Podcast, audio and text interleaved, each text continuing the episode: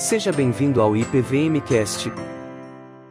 Lucas, capítulo de número 15, a partir do versículo de número 3, o texto diz assim: Então lhes propôs Jesus esta parábola.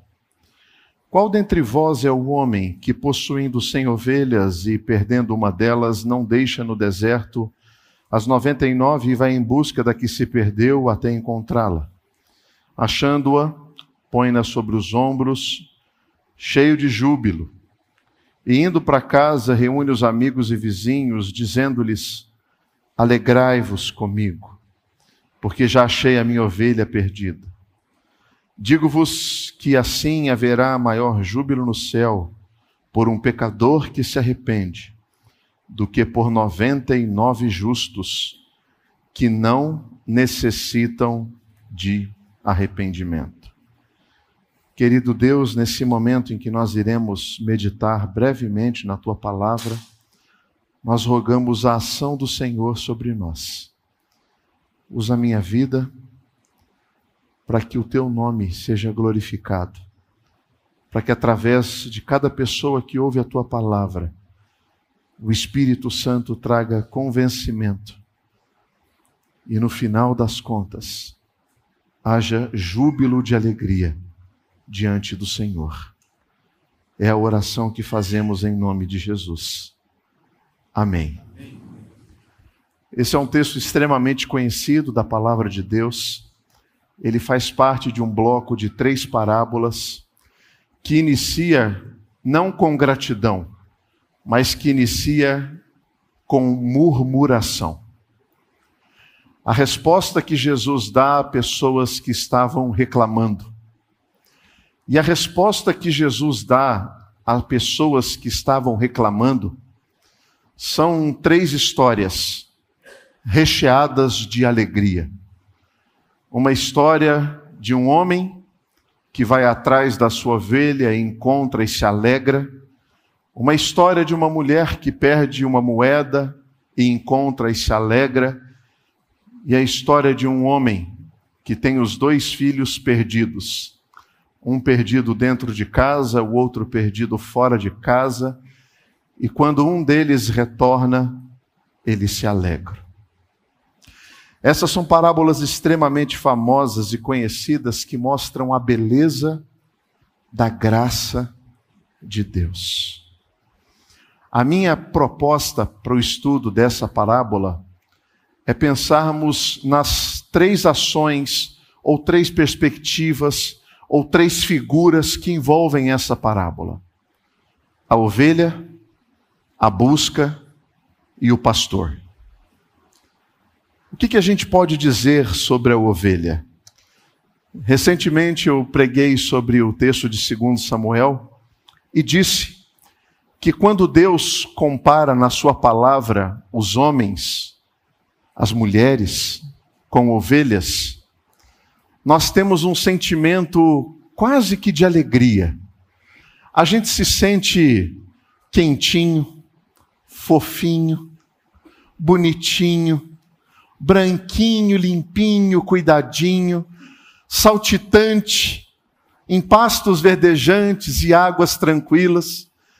E se isso desenhou na sua cabeça, você ouviu até o bé de tanta alegria. Contudo, quando Deus nos compara a ovelhas, é quase que um insulto não é uma perspectiva de alegria, nem de beleza, porque, como eu comentei outro dia pela manhã, ovelhas são animais dotados ou dotadas de uma enorme estupidez, de uma enorme dependência, de uma incapacidade de avaliar o perigo, de uma incapacidade de perceber o ambiente que ela se encontra. Tudo que ovelha quer é grama. E onde tem grama, ela vai, e onde ela acha que tem grama, ela vai. Mesmo que a sua percepção seja na beirada de abismos, ela vai, porque a cabeça está abaixada e tudo que ela quer é grama.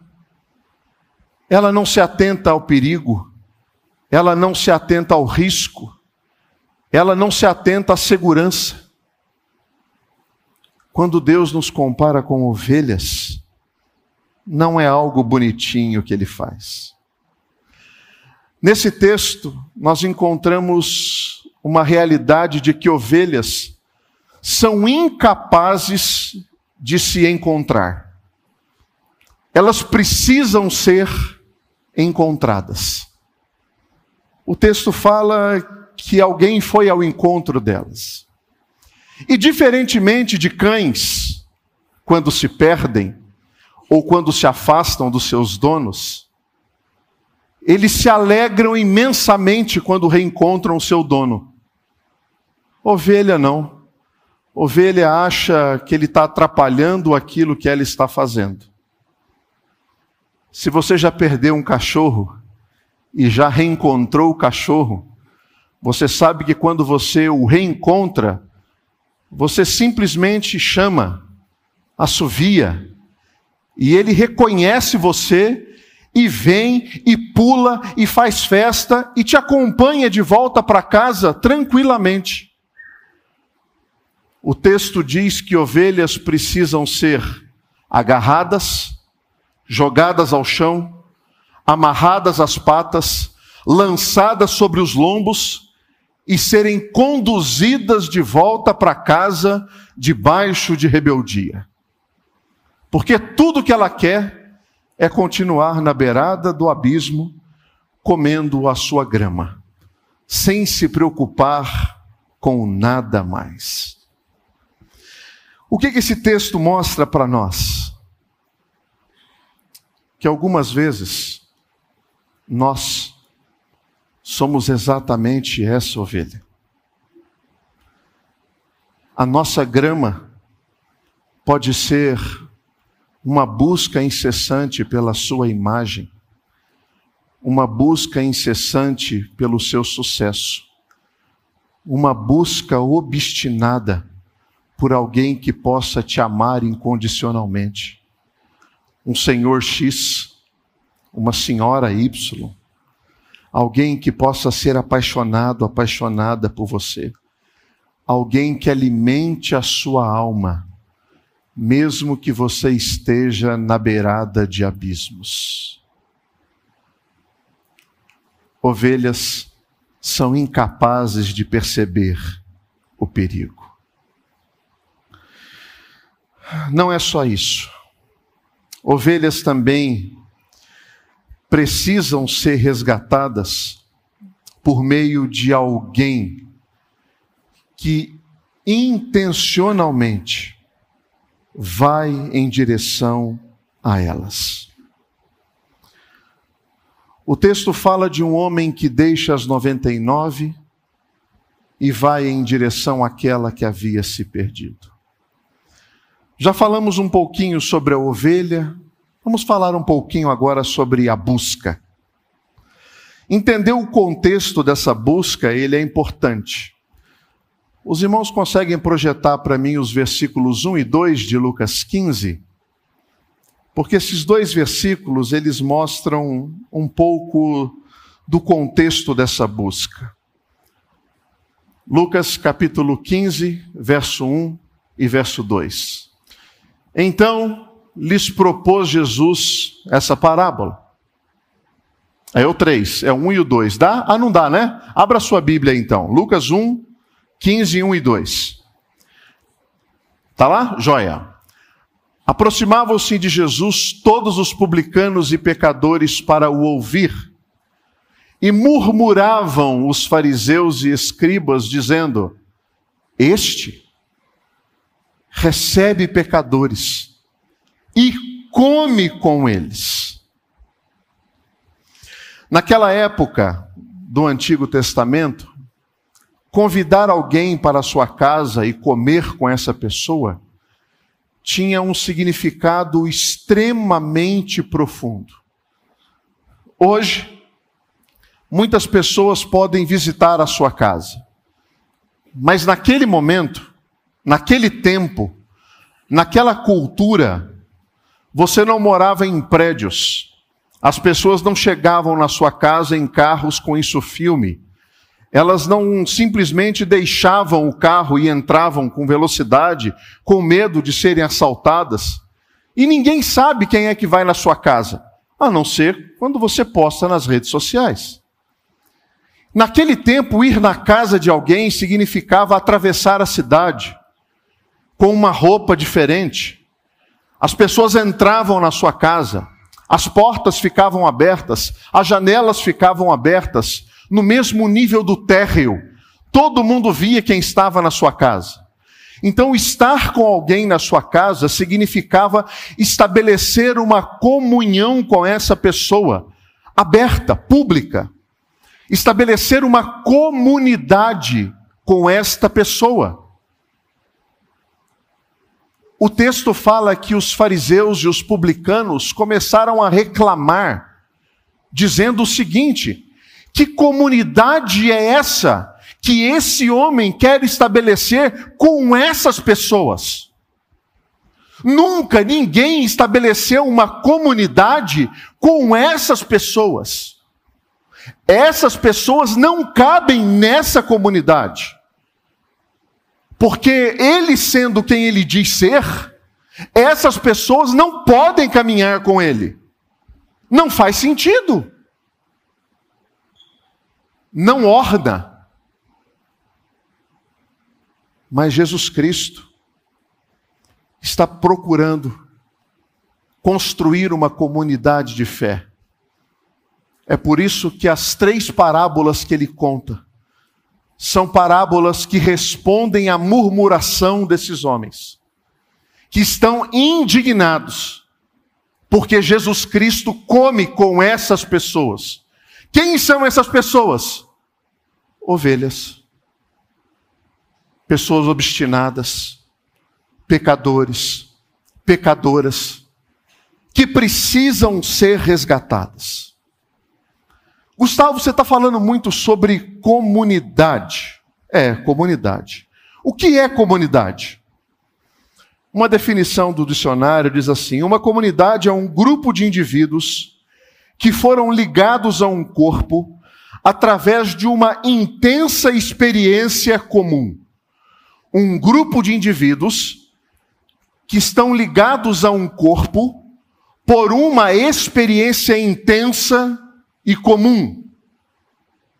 Quanto mais profunda for essa experiência, mais será a força dessa comunidade. Se essa experiência for superficial, essa comunidade vai ser superficial. Se a experiência dessa comunidade foi intensa, a força dessa comunidade vai ser intensa.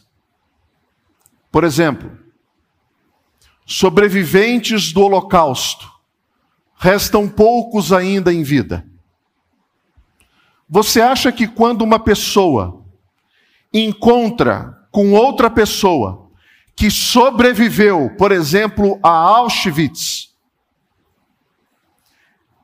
uma está preocupada com o posicionamento político da outra.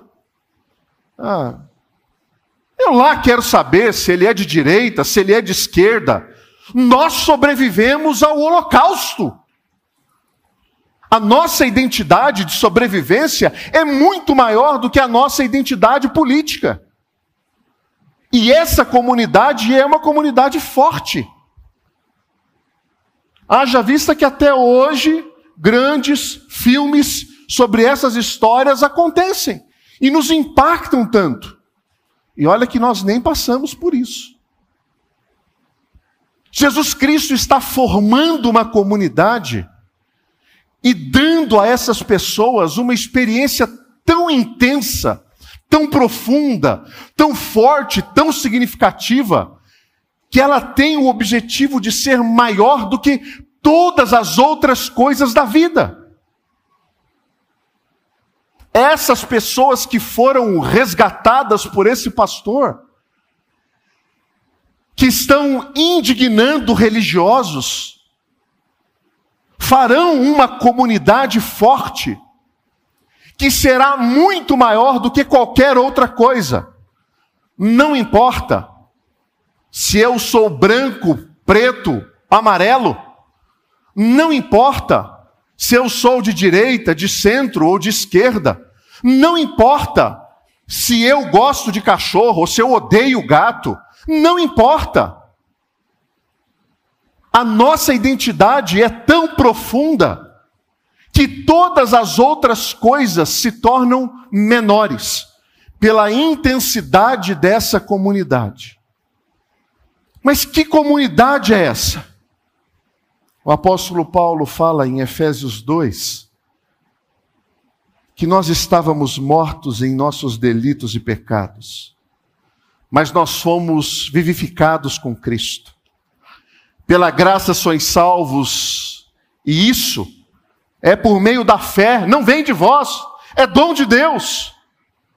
Mas no final do capítulo 2, o apóstolo Paulo fala que nós somos como pedras vivas que estão sendo montadas para construir um belo templo, o qual o Espírito de Deus habitará. Comunidade.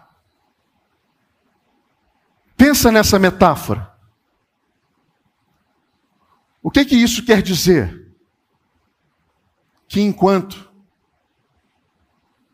todas as outras religiões estabelecidas sobre a face da terra apontam para você toda a responsabilidade da sua salvação. O Evangelho diz: nós somos ovelhas, incapazes de encontrar o caminho de volta para casa, obstinados em saciar o nosso desejo.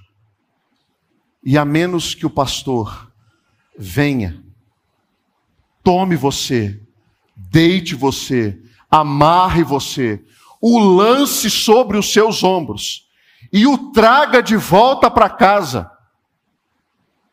nós nunca, nunca faríamos parte dessa comunidade. Nós nunca bateríamos na porta.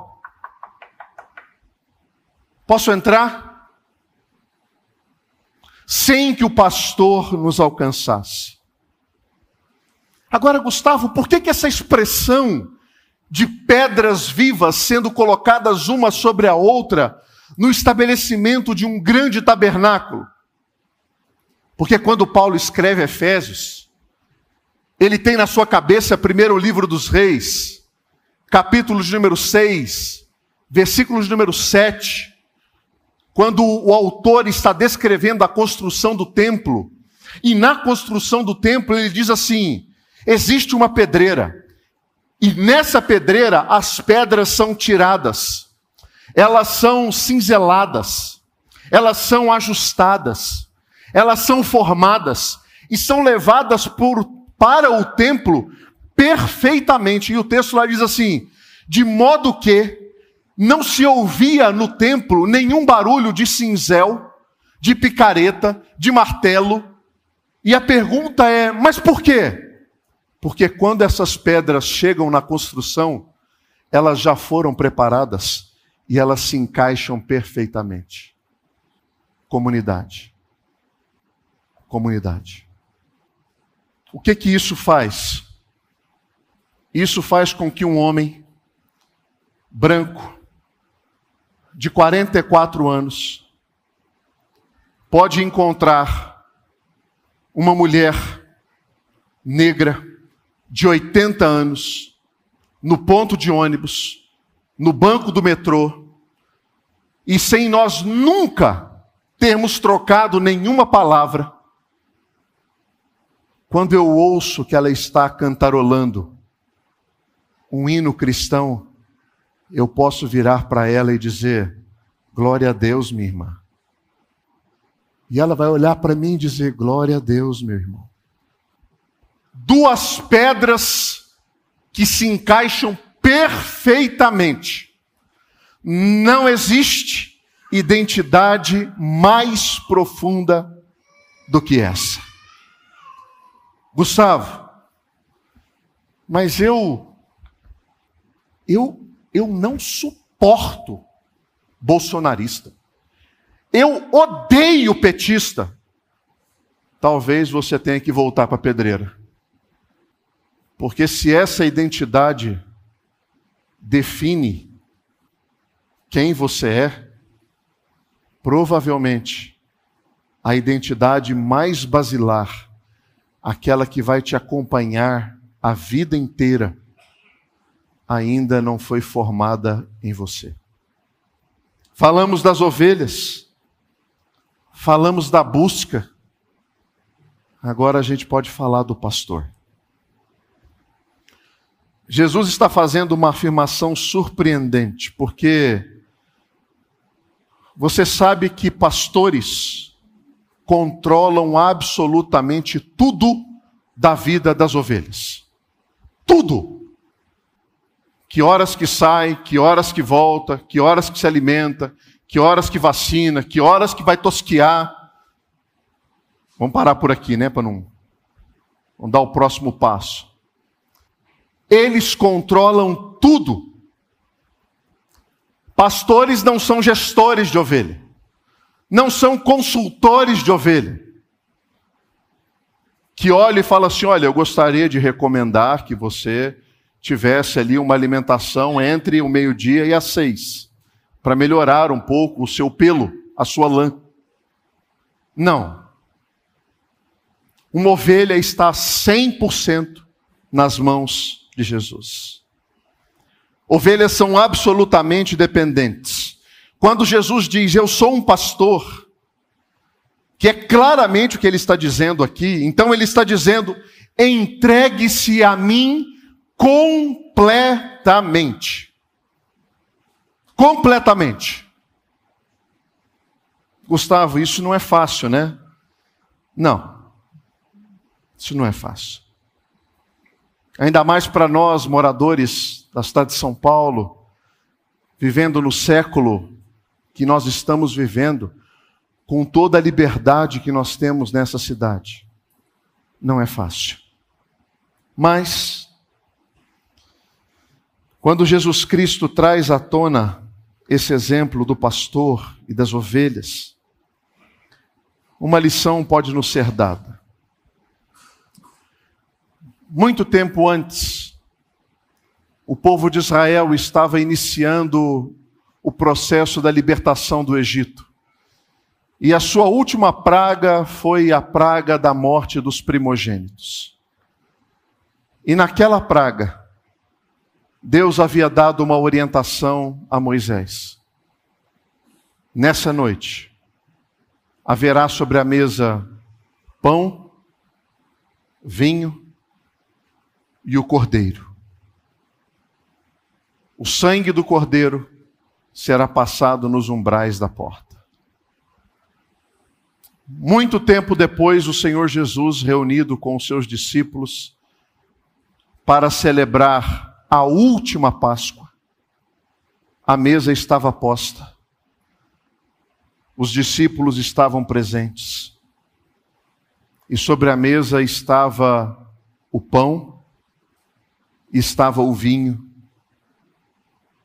mas não tinha o cordeiro. Onde estava o cordeiro? O cordeiro era aquele que estava celebrando a ceia e que logo após o seu sangue seria derramado. Foi a Páscoa mais estranha que alguém já viu. Não havia o cordeiro. O cordeiro era o próprio Senhor Jesus.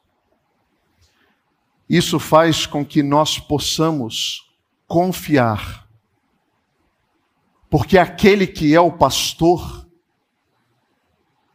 passou pela experiência de ser cordeiro. Ele experimentou o que nós experimentamos. Ele sentiu os temores da vida